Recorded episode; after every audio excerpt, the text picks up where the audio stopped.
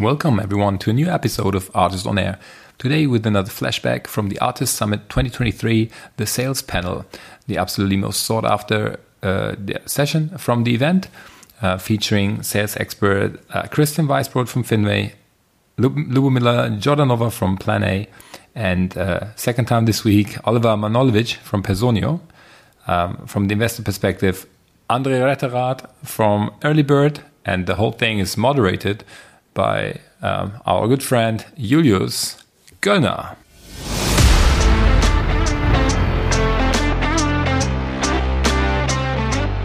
So there are companies who have established this community-led growth already.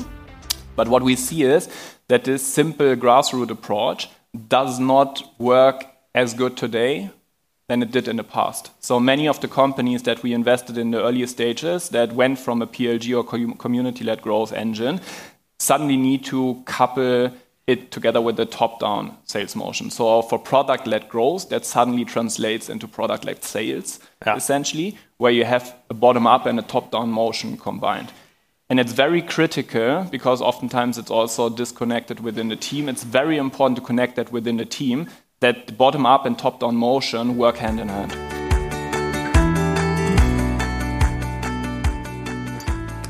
So today, let me share uh, with you the sales panel from the ARRtist Summit 2023. Um, it's both really interesting, uh, great speakers on on the panel, and um, obviously, sales is a topic that that resonates very well with the ARRtist community and also here in the podcast. Um, I, I thought it's a good time to share it now at the beginning of the new year because um, it's a flashback from from great people thinking about what's gonna gonna be important in 2024. Now we start 2024, so maybe it's a good time to reflect on on what they said um, and and challenge with your own strategy.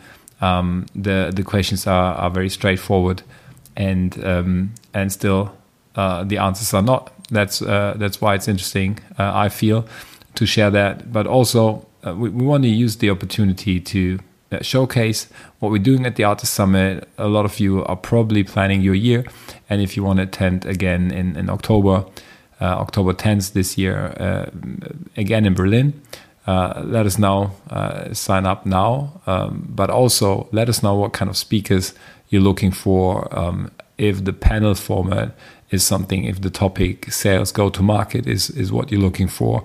Um, if you want to have more tech and product related content uh, we are obviously building the the program right now. We have really cool speakers already committed and signed up, and we have a very very good and clear picture. But um, yeah, who are we to judge? Um, every every feedback is super valuable for us, and we take that very seriously. So reach out at podcast at artist.net and um, yeah, let us know what your thoughts are for the ARRtist Summit 2024 and other than that, I wish you uh, a lot of fun uh, on the next 45 minutes with uh, Julius moderating. Let's go. ARRtist on Air. This SaaS podcast for the German speaking market. Valuable tips from successful entrepreneurs, top investors, and leading industry partners to help you scale your business quickly. Compiled by Jans Bandorski, Julius Göllner, and Matthias Ernst.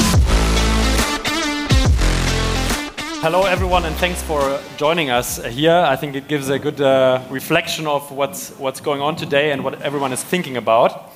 So, um, welcome and thanks for joining our stage. Uh, as you all experienced, the last uh, 12 to 18 months have been quite turbulent uh, in the market, as I, as I guess. But right now, we also see uh, some signals of, I think, relaxation. Yeah, if we take a look on the German side, I think September inflation rate was the lowest since 18 months. Yeah, we have uh, all seen the IPO of Klaviyo a couple of weeks ago, which probably opens another maybe IPO window for SaaS companies uh, all over the world. So um, we see positive and we see negative signals. So, and I would, of course, or I am very curious to ask first of all, Andre, as uh, uh, the investor here on stage, having a great understanding of his own portfolio and seeing a lot of decks every week. What are you thinking? Like, where is uh, macroeconomy is going 20, 2024, and how will SaaS look like in the German speaking market next year? I think big big question, and there are many factors that that come into play from macro, macro factors to industry specific factors. But overall, I'd say it's improving. So we've seen this crazy hype of 2021, 2022, partially, um, where I guess it was as easy as rarely before to sell software and uh, suddenly the market came down. And uh, we've seen that across the portfolio, uh, that actually budgets on the customer side, all across the spectrum, from enterprises to mid and long tail SMBs to also really down to consumers, budgets were cut. Yeah. Um, and that, that has like very strong implications for your go-to-market motion. You suddenly need to think about, okay, is it actually that easy to sell licenses right away? Do we need to start with uh, with uh, doing pilots again? You need to think about novel approaches. So we've seen, for example, product-led growth, PLG works super well in 2021, where you could just convert the prosumer and then get into bigger accounts. That got significantly more difficult. So we needed to rethink across the portfolio the go-to-market motions, be more flexible, and try to get into these budgets. And we now see first results of that again. So across portfolio, but also across um, the market, new investment opportunities that we look into very few companies had these like outstanding growth trajectories, and it was more about efficient growth and more of a let's say stable development which is now picking up again in my perspective in a more healthy setup across businesses. So it sounds like at least it's picking up again but like with a twist so people are more aware of cap capital efficiency and efficient growth than rather than spending for every new euro of ARR um, I would directly ask Lubomila, who is well connected uh, across the industry, and Plan A with Plan A also has a very wide portfolio of customers. Would you agree to Andre that you see a slight relaxation of the market? Do you see this on the on the customer side already? We're actually on the lucky side where there's not been too much of a drama with regards to companies deciding to give budgets for Plan A because we, at the end of the day, are a decarbonization platform that is supporting these transitions for the net zero journey over a decade. So the investment now is actually saving money uh, for the years to come.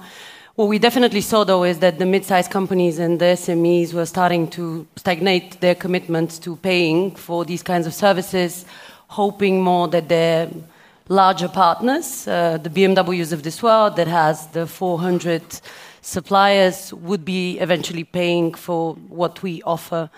The corporates continued, and actually, we've seen an increase in budgets. Why? Because next year there's going to be more than 50 new laws that are kicking in related to decarbonization. There's a law that is banning uh, climate neutrality claims, and this obviously requires a certain level of expertise for uh, these businesses to tap into in order to define what kind of strategy they want to have uh, in a timely manner, because obviously it will cost them a lot if they don't do it now.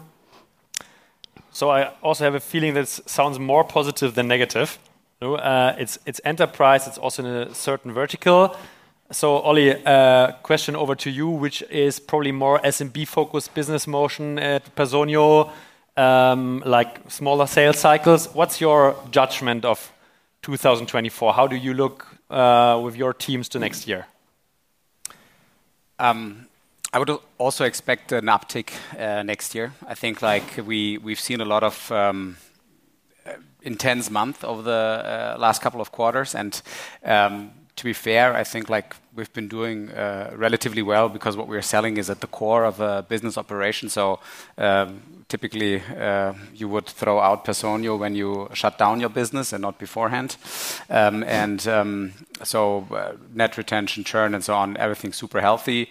New business a bit slower than we would have loved, but still I would say on good levels. And um, the the deciding factor, is, I think, the uncertainty because I think the people at the moment, whereas in previous years they were looking for the upside, they were trying to score wins to, you know, like go even further, make more points. And now it's all about defense, keeping cash in the pocket. Uh, if you don't spend it, you can spend it later, but if you spend it now, it's gone. So you have to be really sure that you are harvesting a good return on whatever you invest in a very short period of time so that it transitions quickly into back being able to act. And um, I think, yeah, uh, simply summarizing where people were looking for upside in the past, they're looking now not to lose anything. And that delays decisions that um, makes it harder to kind of like get buy ins. I mean, I think in the, in the, in um, your in your industry when it comes down to to uh, all the sustainability piece you know there's some some uh, you know good wind that is helping you to move there so there's good momentum. But i think in other industries uh, we've also seen areas where i would say i don't want to call it dead but people are literally not doing anything.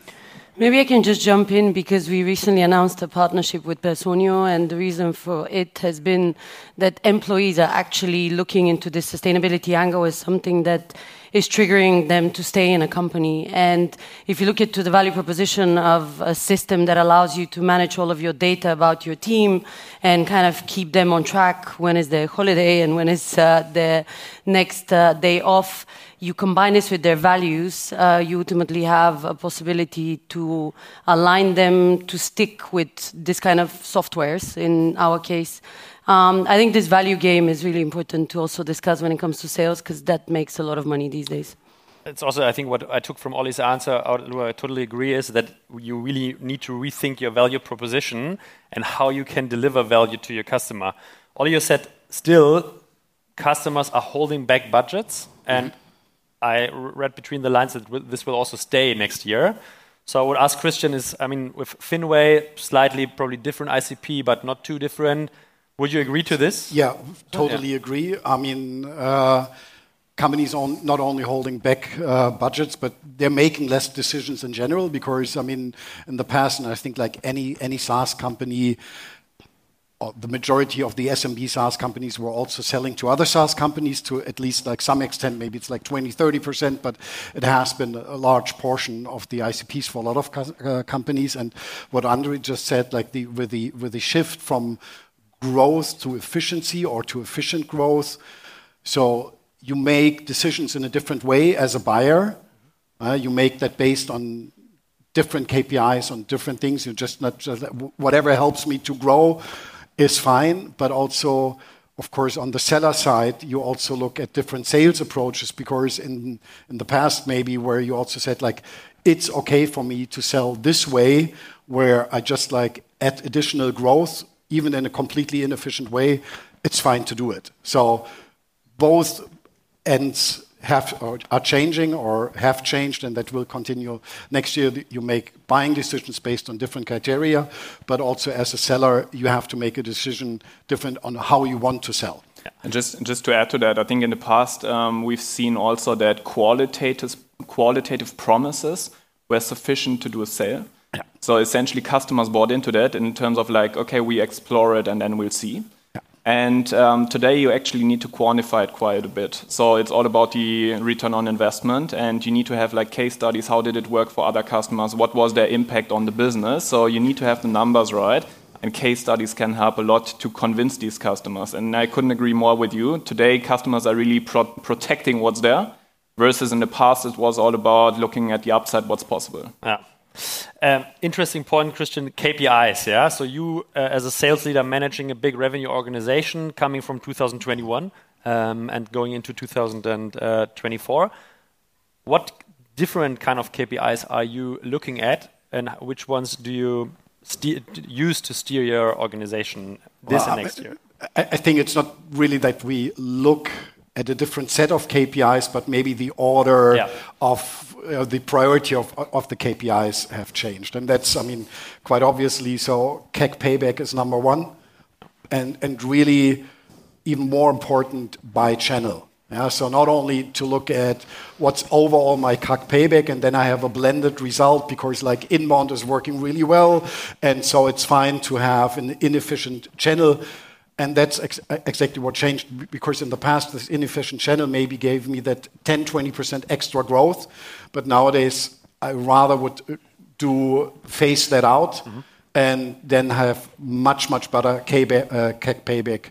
And, and that, of course, then includes as well, you know, ACVs, conversion times, conversion rates. So it's, it's, it's more drilling into the details of the funnel on how efficient everything converts and less on how much we add on top of.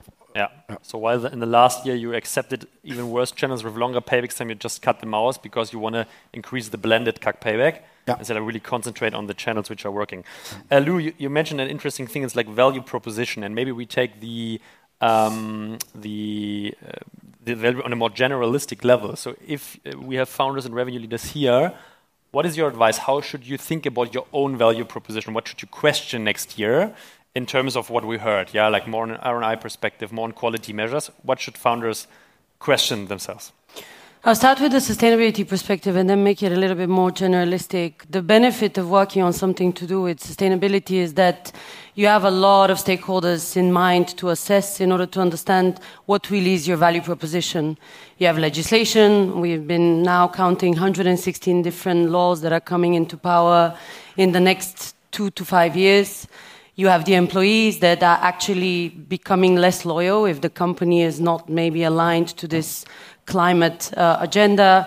You have the investors that are looking into the stock price in alignment to what essentially has been announced mm-hmm. with regards to decarbonization, because one of the laws of the EU is that you're going to be penalized if you're misaligned from your decarbonization journey. And then you finally have, uh, of course, hopefully the management that is aligned to making sure that this agenda stays on, on top of mind. When you put all of these into perspective before you can make a sale, you need to understand why these people actually have a concern for the topic and make sure that the messaging adjusts to what they are concerned about. I recently joined the external board of BMW as an expert in sustainability, and it's been fascinating to see the person that is in charge of HR, the, um, the CEO, and others uh, how would obviously start the discussion with the stock price, but then once you dive into the data about the employees, you see that at the survey that happens on a quarterly basis, sustainability is the key component, and this decarbonization, electrification journey is the decision for them to stay rather than go to another company. Moving this into maybe a more generalistic perspective, what this at least has taught us is in today's reality where potentially economic decisions are not made that easily because you have less money, you need to think of the human that is standing in front of you and understand that most likely you need to explain to them how through your product you're allowing for longevity of the business that they're building. And um, in the context of sustainability, that's clear, alignment to policies and so on. I think anyone can find that regardless of the industry that they have just because this is the mindset we all need to have if we want to stay relevant. Sounds to me that you need to explain more. Uh, the journeys for the customers become longer. And I would like to go into the motions which will work next year. And Anna, you made a, an interesting statement. Okay, we're coming from a time of PLG motion, which works pretty well and quite easy, low touch. What will work next year? It sounded like PLG is over. What's next? I think it depends. Depends a lot on uh, the ICP. Depends a lot on the product you're selling. Um, because I think you cannot independently look at go-to-market motion versus product. And um, in the past, we've seen a transition from very much top-down sales. That's like the old established engine. There are many people who have experience in this top-down enterprise sales, um, also worked for SMBs and so on. And then we've seen essentially product-led growth. Um, different kind of companies, many examples out there, um, companies that even IPO'd and where these motions get really well understood. And then it also moved uh, more towards community-led growth. So that's like the next evolving step out of that. And we see that like I'm partic particularly investing into enterprise software and specifically within all of these developer communities. Yeah. Community is really key. Uh, like one of our portfolio companies, Snyk, they are selling developer security into communities. And that's really their, their core strength. So there are companies who have established this community led growth mm-hmm. already. But what we see is that this simple grassroots approach does not work as good today than it did in the past. So many of the companies that we invested in the earlier stages that went from a PLG or community led growth engine suddenly need to couple it together with the top-down sales motion. So for product-led growth, that suddenly translates into product-led sales, yeah. essentially, where you have a bottom-up and a top-down motion combined. And it's very critical because oftentimes it's also disconnected within the team. It's very important to connect that within the team that bottom-up and top-down motion work hand in hand. So this is what we see, and I expect more diverse go-to-market motions um, to establish over time. So I don't think it's this or that. Yeah. I think it will, will be more diverse ones, but you need to be thoughtful of how to connect them. And I think there is rather a tendency in the current market environment for more top-down than it was in the past, let's say, two or three years. It's interesting to hear, and I saw Ollie smiling a little bit by community-led growth. And here, I think Ollie is a big, uh, big fan of like top-down sales motions, uh, as I know him a little bit. Um, but of course, this is also changing at Personio. Um, maybe, uh, Ollie, how is Personio's motion look, will look so like next year? The, the, reason I was smiling is because I think um, everything that we're discussing here um, has been already around for the blog for a while. Uh, I think community is not something new. Um, it's a couple years ago when I worked at GitHub, and I think GitHub is probably one of the most prominent um, kind of communities that then emerged in enterprise product. And um, I think it's really dependent on what you're selling and what kind of works. As developers are a global community, often, you know, it's easy to get scale across them. If you would say, let's sell uh, construction software in the community. I'm not sure. You know, it depends on like who would be the user of that. So therefore, uh, like like I, am not a fan. I, was nearly inclined to say so. Uh, PLG is dead. Yeah, probably it's PLG that's going to uh, work next year again because it is adapted to the new environment. So I think you have to look at it as you say. Uh, what what's important for you? What are the incremental elements in a sales process that are driving and helping you to process the sale? So do you need a critical mass in a user group to make a business case? Do you need executive buy-in because they're giving governance or guidance out on what's the decision in there? Do you need an expert committee that is making the call? So you need to understand your customer and align with your customer. I feel like these discussions are rather vanity discussions like, oh yeah, we're doing PLG or we're doing that or that. Sorry, FFS.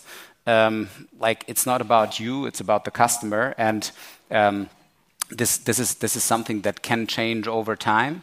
And um, I think the, I think like what in my view is important is that you understand what is the most synergetic way to sell so that it's efficient for you and that it's a good experience for your customer because if they don't have a good experience uh, maybe your plg is broken because your trial sucks or your self-service really bad, um, or your sales team is too aggressive and don't have a clue what they're talking about. Like everything can hurt you as long as you don't take it from a what's the experience from a customer perspective. And um, yeah, maybe I'm a little bit boring because I'm not dogmatic um, and, and, I'm not polarizing with these statements. But I don't like this like, oh, you have to do this, uh, or you have to do this or that or that. No, like figure it out. Like what's relevant for you. Like very short uh, follow-up question to you. Yeah. Then will sales, a sales motion, outbound motion at Personio play a role in 2024 still? 100%. Like, like I think if we wouldn't have that, we would be probably growing at a 50, 60% lower growth rate. Yeah, I, I, and I saw, as Andre mentioned, I think also product-led motions, of course, it's always an individual case, We'll get some sales component in it. So I would ask eh, Christian here. Just a comment, like I mean, like I think some people like think we're we're like a sales engine, and probably we are. But one of the most important sources for us are trials. So what is product-led growth? Is it a trial or not? I would say yes because the product is the first touch point to the customer and whether it's a really full-fledged product they use already for five years or just for five hours and then go into touch with sales that doesn't matter. It's really dependent on what it is. And here, the product is already leading the effort, and then the salespeople come into play. So, like, we're not orthodox on the one or the other area. And if we talk about the salespeople, because I think yeah. a very classical setup of sales teams so far, in many, many cases, of course, also depending on sales cycles, also depending on ACVs, nevertheless, is still SDRAE. Yeah. Yeah. And um, the question I'm having, and attributing to Christian maybe, which I think you worked with a similar model over the last years. Will this model with like maybe a product component coming in together with a sales component or other other motions, will this model stay? Well, uh, probably the best answer is it depends. I mean, because uh, I think there are a lot of uh things that come uh, into place. So, for example, also with Personio having like a strong SDR AE motion, and what you just said, Ollie, like outbound is very important for you, but you must not forget that also Personio is a very strong brand out there, and then of course, like outbound might work differently, and and you cannot just and, maybe, I mean, I've been with Personio before, and that's basically also like one of the mistakes maybe I did was like, okay, so when I come to a new company, I try to build the same model that worked for for Personio starting way earlier not having that strong brand in the background when of course then also outbound is a completely different game um, So, having said that, I think um, this classic SDR AE model is at risk. Uh, uh, also, like this predictive revenue model, I mean, it, it can work, but it's not that when you are in SaaS B2B, you have to apply that model. So, and I think that is what changed. In the, in the past, it was a blueprint for any B2B SaaS company yeah. have that model. For us, it, it didn't work lately. Um, maybe it will work in two years again or something, but for now we have stopped the model just because of not having this efficiency. And I think that's also something when coming back to that customers are more conscious to buy. So it's way more difficult to create demand. Yeah, if customers are way more conscious to buy something, and outbound also relies on two things. So either you're just lucky that you reach out to those people that in the moment where you contact them have an intent to buy, and they say like, "Fine, great, thanks for reaching out." just yeah, and maybe in the past that was five or seven percent of your ICPs out there were at any time and moment having an intent. Yeah. So what about in a new economy uh, where it's only 2%? So immediately your efficiency drops by 50, uh, by 50%. So I would just strongly advise for everyone in B2B SaaS to strongly reconsider on whether this model can work for them. So from your side, it's going to full cycle sales, like really just taking out a lot of cost of personnel and yeah. making it one position? Yes. Okay. Louis, I mean, you're having a very strong uh, foot into community-led sales as one component of your motion, but I think there's also an outbound component at Plan as well. Yeah? So Absolutely. Do you agree to Christian? You say, okay, SDR, AE model will, in some cases, change, or what's your view on this? We actually had nine months ago a problem with inbound, and we were willing to beef up the numbers. So we launched something that was a mix between what was said plus the community element. Uh, where basically we created an educational platform for our prospects, interested parties, people that just want to learn. And uh, within the last six months, we've had more than 10,000 people from different companies go through that. It's a very simple program, goes into four steps. You learn about sustainability within a particular industry. And at the end of the whole process, you're asked, by the way, do you want us to chat to your sustainability manager. It has been absolutely insane because we have seen, first of all, a lot of people engage with the topic and you kind of give them this continuity of value so that they don't feel like this is an immediate sales call. Mm-hmm. Um, and they also have a voice even if they don't have a sustainability angle to their job title. Uh, we have a really beautiful example actually with one of our clients, N26, where this kind of an engagement led to the creation of an ESG team.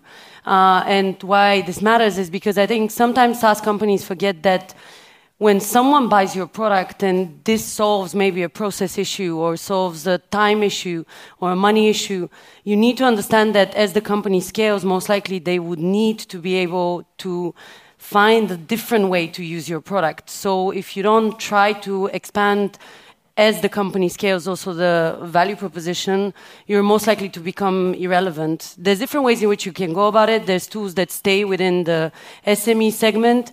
We never had the chance to do that because we started with the SME segment because there was hype about sustainability. But then, as now this economic situation has happened, we started to focus really on scaling to seven digit deals, some of our corporate clients, purely for the fact that we had developed this relationship. We had given the time to understand them, and because we're solving a really complex problem for them, the trust that has been built for four or five years really started to pay off. I, I think this is a very good thing because um, I think many people, when they think of SDRs, um, they don't, uh, they're not really clearly cut out what they want from them. And Christian said one thing. They said he said demand generation. SDRs are not demand generators. Like if you think that creating demand over SDRs is a sustainable exercise, then I would challenge that significantly. They can help with that, but they're not the core pillar of it. They're demand capturers. So if there's no demand, to Christian's point, then you might think about how you reach out. But I still think, um, like, I would bet my money on the SDRs. So they're not going anywhere. They may be a little bit less, but they're not going anywhere. I, I, guess so, Oli. But I would like to hear. Yeah, but uh, Oli, please. Uh, sorry. I mean, would you see that uh, the way how SDRs work, when you say like it's their role to do demand capture, would you see then that it changes like from this classic SDR approach?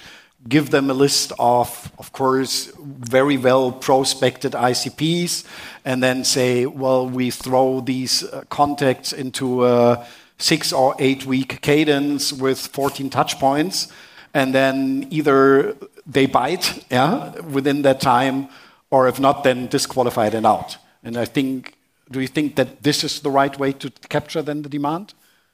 Uh, for some, yes. For others, not. So there will be different levels of how you execute it. So I'm not particular in the way of how an SDR executes. So to give you an example, my, my, when you think about the whole uh, LinkedIn community, many many so-called people who are very like knowledgeable in there, uh, they sell to sellers because every sorry yeah, seller right. is on LinkedIn and therefore it works. But if you sell sorry to construction workers, they're not on LinkedIn. So maybe you have to take a car and drive to every construction place and be an SDR that way. So I think we're limiting ourselves with those definitions and everything like this, and we're getting away from actually what is the task at hand to do and who should be do it, and we fancy up those acronyms and words and so on, and are not particular in what what is it actually that we want from them. Because like thinking of an SDR that he can be kind of like a content provider and build a brand on LinkedIn yeah, maybe a few people, but how many SDRs are out there? Not everyone will be like a sales rock star after two years in the business, which would be ridiculous. No point in being so. And not everyone will be like a content creator, moderator, and things like that. So I think we're, we're trying to build the eierlegende Wollmilchsau. It's not. If I can just make a comment to what Oliver is saying, actually, what we started doing when we were building up the SDR team was to start experimenting with what really works when it comes to sustainability. We're in an industry that is fairly new. People don't necessarily know even how to sell because you don't know if you want to double down on the value side, on the legislation side, if you want to speak to the employee angle. And um, we had ex McKinsey people, we had some salespeople with a lot of experience. But we also had industry experts because we saw that if you look at fashion decarbonization of some of our clients like Chloe or Philippe Paca, Pangaia, they want to know where to find the materials that are going to be able to make their supply chains more sustainable. And they mean business because to unpack a whole supply chain, it takes a lot of time and money. And what ended up working was exactly what you were saying. Yeah, you need to have the flexibility of knowing for what time of the sales cycle or the sales uh, uh, situation in the economic uh, context this particular person is really good. Um, I can confirm that the salespeople uh, have been doing a great job, but industry experts and ex McKinsey people have been actually uh, a lot more, I would say, uh, useful because they would think of this stakeholder perspective in a bit more depth. Yeah. So, so I, I, see that we definitely disagree that the role can be very different uh, how an SDR should work, and uh, also I think like the daily work of an SDR or full seller will change by the current AI trend, which I would park for another question to Andre, because you as an investor are taking a look on a lot of different models with a lot of different motions or components of motions. How do you judge sales efficiency. And maybe we are not taking a look on the product-led sales model, like more models which really have an outbound component. Like, how do you nowadays take a look on this? Like, what are the KPIs you take a look on? Yeah. Just, just one final thought on the on the previous discussion. I think actually the SDR will persist to be around as the I don't know developer, advocate, and whatever. So I think it really depends on the model, but the balance across these models might shift. So that's that's how I think about it. And um, second comment on that, and I think Lubomila has made a, a great example, which is about you need to become more creative in the demand generation. And that can be like a lead magnet, like an education program platform. It can be something like, I don't know, um, I've seen here in the, in the um, previous uh, masterclass from, uh, from Palor about uh, putting out like a report, for example, like data-driven reports and so on. All of this can be very diverse lead magnets, but I think you need to become more creative top of funnel yeah. because people are just not waiting with their budgets at hand, like sell me something. So we um, need more education, top of the funnel. We need more touch points here. That then the sales motions can chip in and convert. But this is like way more important than yeah. years ago. Exactly, and I think that's also a good segue to your to your question. Um, looking at the metrics, there are tons of metrics out there, and people are throwing them all around. without really knowing, okay, does it apply to the business? And I think depending on the business, you really need to look at different metrics. Like if we look at, for example, a developer company, we start looking at like what is their Git repo, what's the conversion from stars, forks, issues. I don't know. It's something else. What's the product hunt launch? What's the conversion into the community actually? How are people engaged and so on? This is very much top of funnel, but then looking down into the funnel, um, I think uh, Christian said it before in terms of CAC payback periods. Um, so you need to fully understand what is the, what is the CAC for this customer. How do the channels look like? So it very much depends. There are like tons of metrics out there, but it's important to understand the right metrics for your business. Pick like very very few, as few as necessary, to put out your north stars and figure out how to run your business. And I think from an investor standpoint, it's our job to understand what is this business all about, how does the motion look like, and what are the right metrics that apply here. And uh, like too often, I see people go out with their like wooden cut framework, and it's like, how can I fit this company into the framework? And that's the worst that can happen. I think it's exactly what you're saying, and also what we experience via a lot of conversations. People are just lost. Yeah, they are sometimes lost by the just amount of different KPIs and different papers. And there's another trend here. So I think really getting sharp on okay, what fits to my business sounds very logical to me. Yeah? Less is more. Yeah, less, less is more. And you also an investor, I think you would probably focus more on teams which like really understand their less KPIs, but very in detail, and then can then trim it down to detail two, detail three. Then and, ju and, just one additional comment on that. Like if we invest, we typically sometimes companies already have a proper reporting, but we of course revise the reporting. And like we have 100 portfolio companies, so yeah. we see reporting across different industries, models, and so on.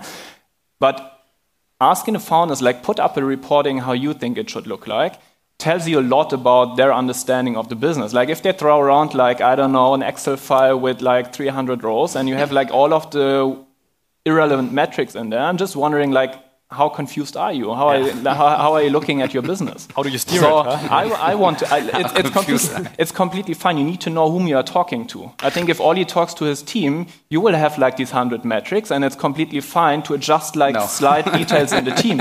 But if you talk to investors, for example, you need to convince why these few metrics, those are the North Star metrics, that tell about the health and growth of your business. And you, you can't talk to your team about 100 metrics. You can't uh, like do a nerd out with your sales ops team about 100 metrics if you think it's useful. But if you talk to your wider team or even your core leadership team and you bring more than three, four, maybe five things to the table that give you like an idea why you need to go into a direction or need to take action, pff, no one will follow.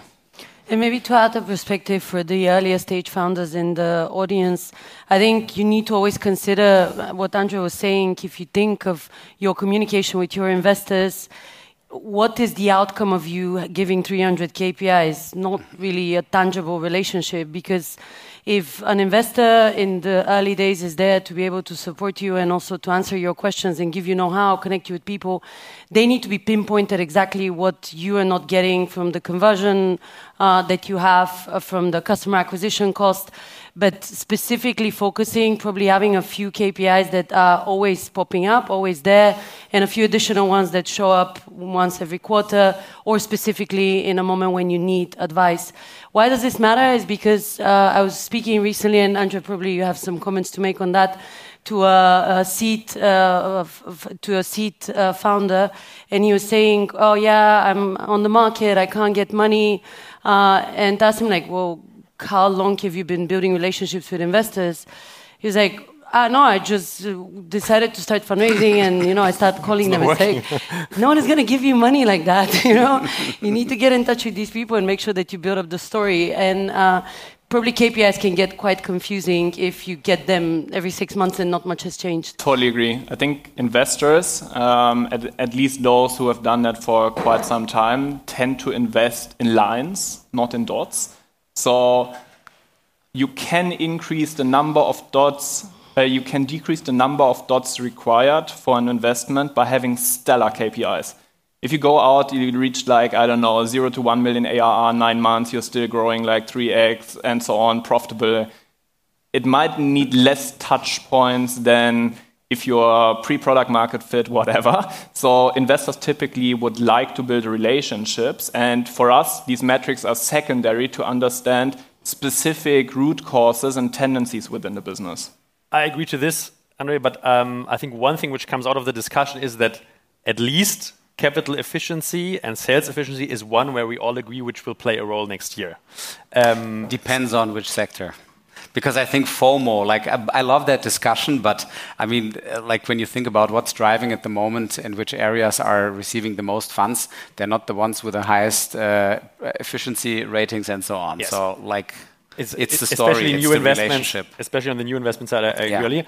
Nevertheless, okay, if we talk about efficiency and how we can all maybe improve efficiency uh, on the capital side, but also on the sales side, I think there's no way around at least talking a couple of the last minutes about AI.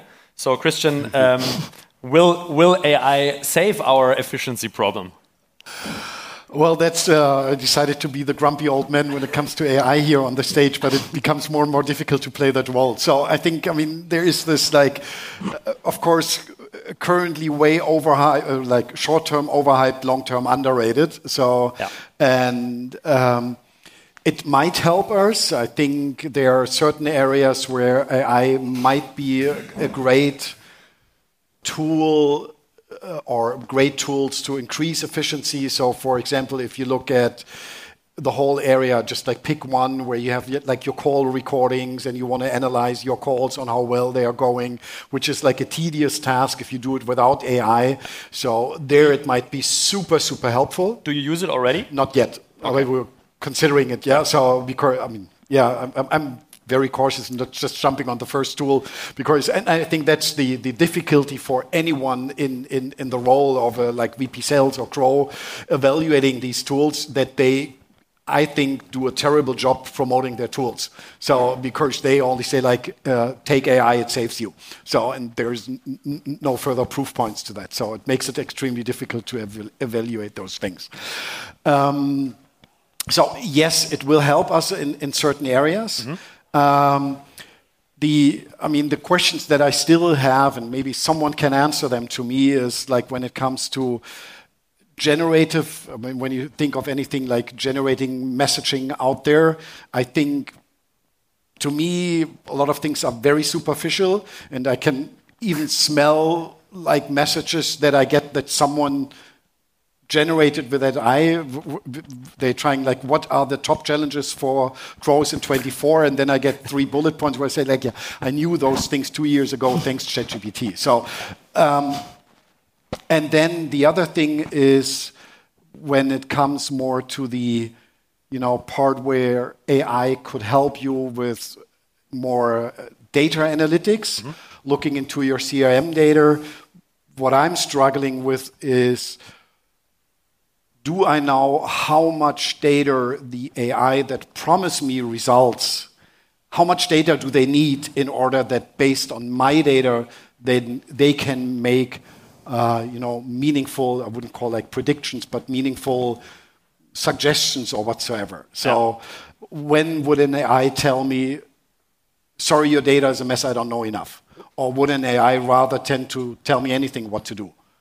So that's where I'm still struggling with. So, so yeah, be cautious. You're a bit cautious, Christian. You be a bit careful, and very selective in what you're doing right now, and more taking a look on what's what's happening. Ollie, like probably guessing your tech stack in, in sales is 10 plus tools minimum. Uh, what's your view on on AI and, and sales tech stack? So at the moment, I think we're in this um, toddler playground stage. So everyone is playing around with it. Uh, no one really knows what it is. Um, I, I, think uh, like I don't have a crazily opposing view on what Christian says. I think like recordings and stuff like that, like let's say Gong or uh, local tools like Unique or Klaus or whatever. Um, uh, I think this is standard. Um, they're helping with a with the imminent uh, pain, and um, I would recommend anyone to use it. I mean, like it's not about uh, surveillance or something like that. It's simply about structuring unstructured data, and I think this is where mm. definitely AI plays a role.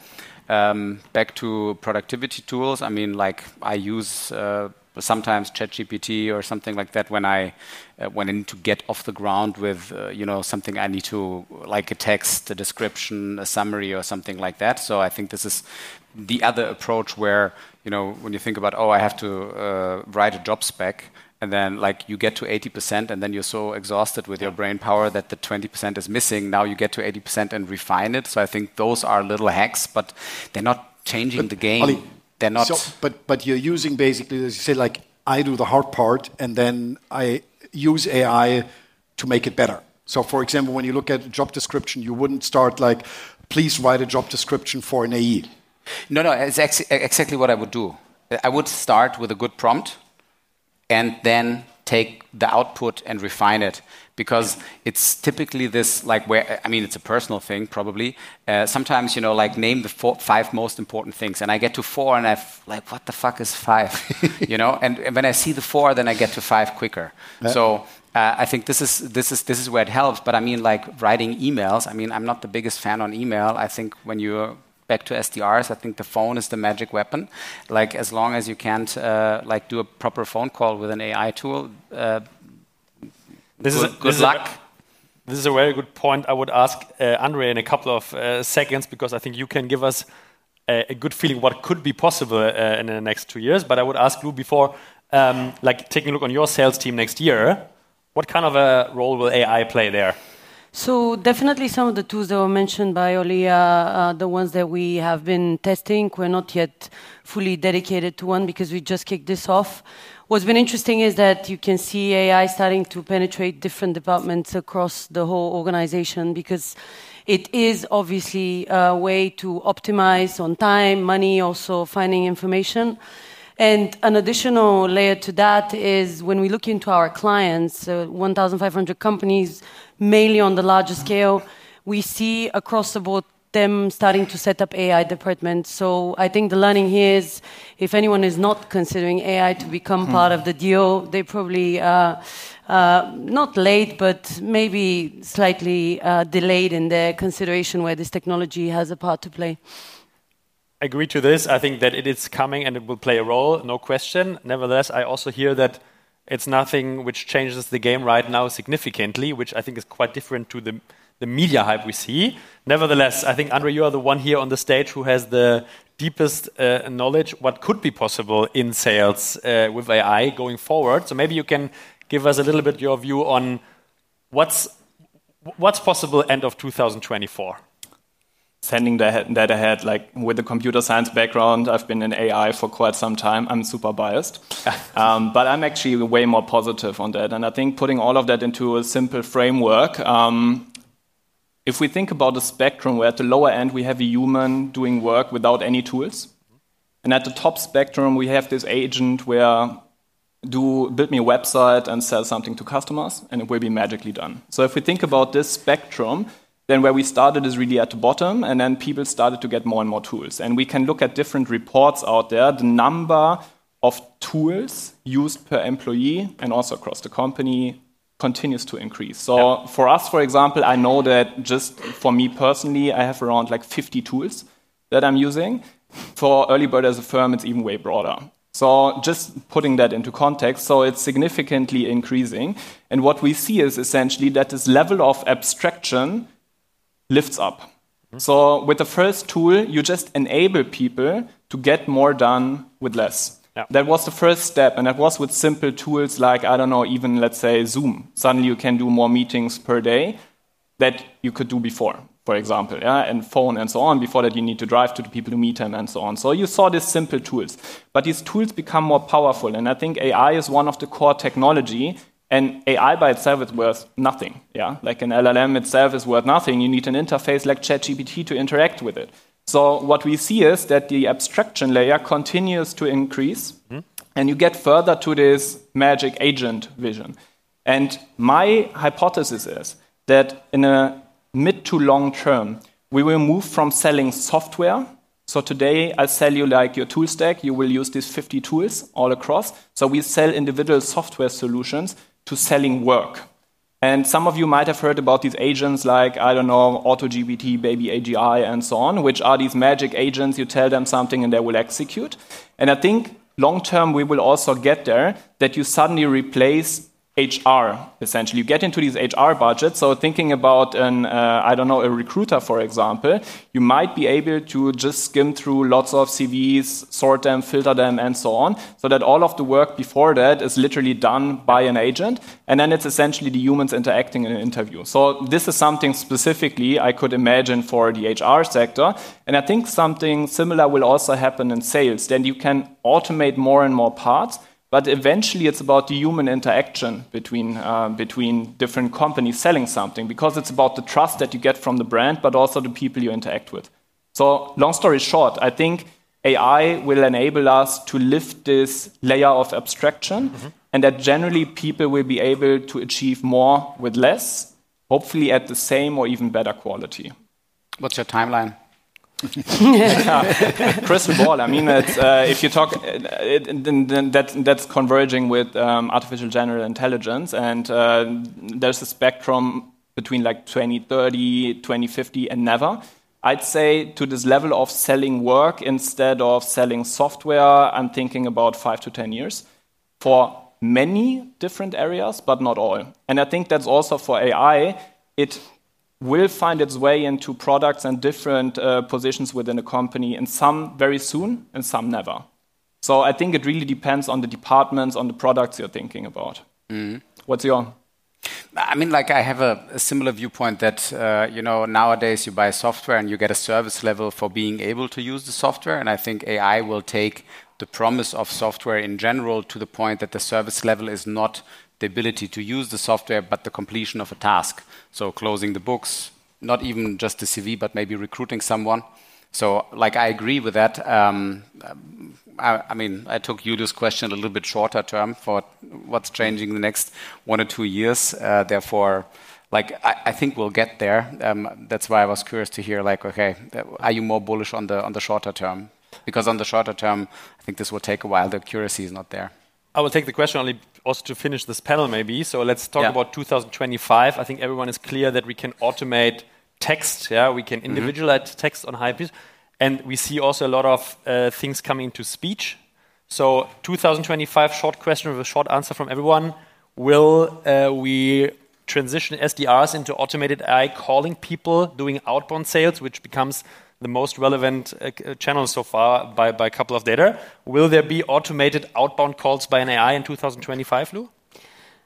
I'm going to respond in two ways. On one hand, first of all, I truly still believe that sales is a heavily um, human game based on the fact that it is an art. It's the relationship building the bigger the ACVs you want to have, uh, the more effort you need to put.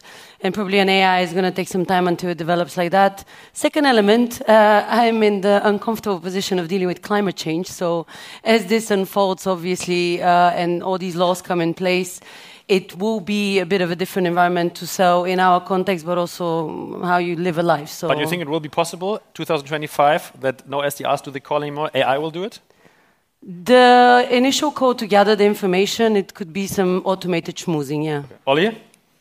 Um, yes poor, and no. Poor SDR teams for you then, but uh so very, very, very small use case products. Yeah, low rates, spam-like calls. Yes. Low complexity. Proper B two B. No.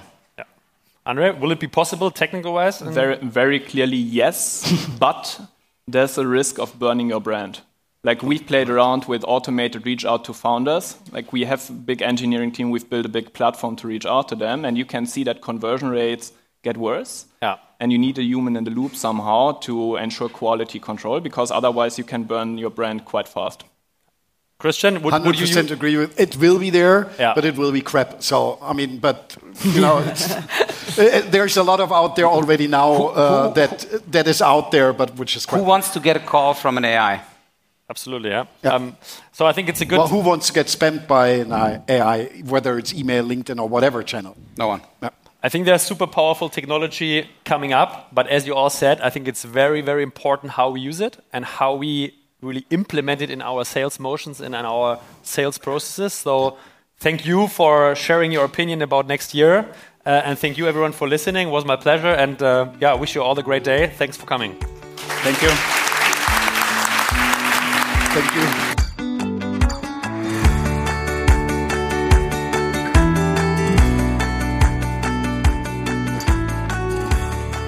And that was the podcast for today.